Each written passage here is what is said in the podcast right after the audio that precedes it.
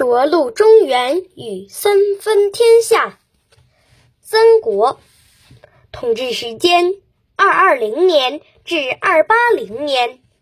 主要皇帝：魏文帝、蜀汉昭烈帝、吴大帝。主要国都：洛阳、魏、成都、蜀汉、建业、吴。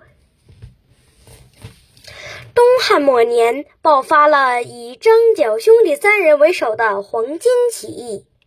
东汉政权在镇压各地农民起义的过程中，大小军阀趁机而行，为了争夺地盘而相互混战。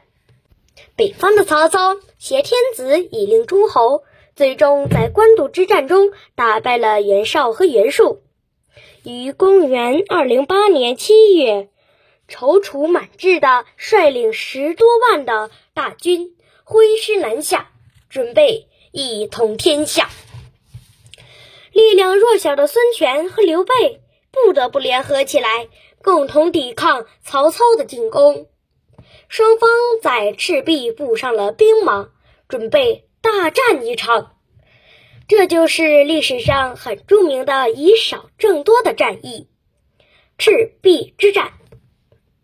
这场战役的结果，兵多将广的曹操败得一塌糊涂，不得不重新回到北方休养生息。孙权得以守住江东，刘备坐拥荆州和川西地区。最终形成了曹操、孙权和刘备鼎立三足的局面。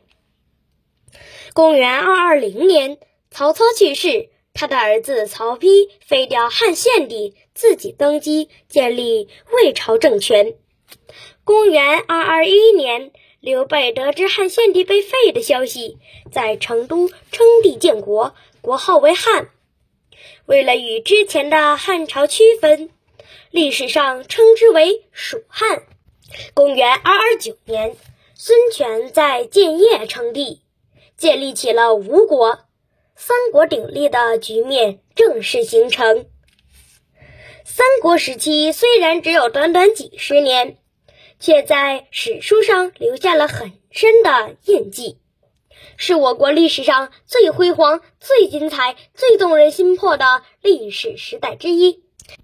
这个时代，群雄并起，逐鹿天下，爆发了包括官渡之战、赤壁之战、夷陵之战、诸葛亮北伐、魏灭蜀之战、晋灭吴之战等等在内的大小战争不计其数。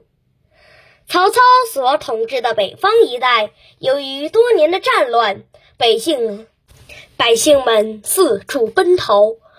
田地荒芜，所以他采纳部将的建议，把那些无家可归的流浪人民集合在一起，借给他们土地和粮食，负责为官府种地。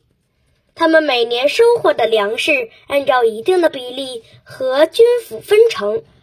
这项屯田制的实施，对安令流民、召集军粮。恢复社会经济都起到了很大的作用。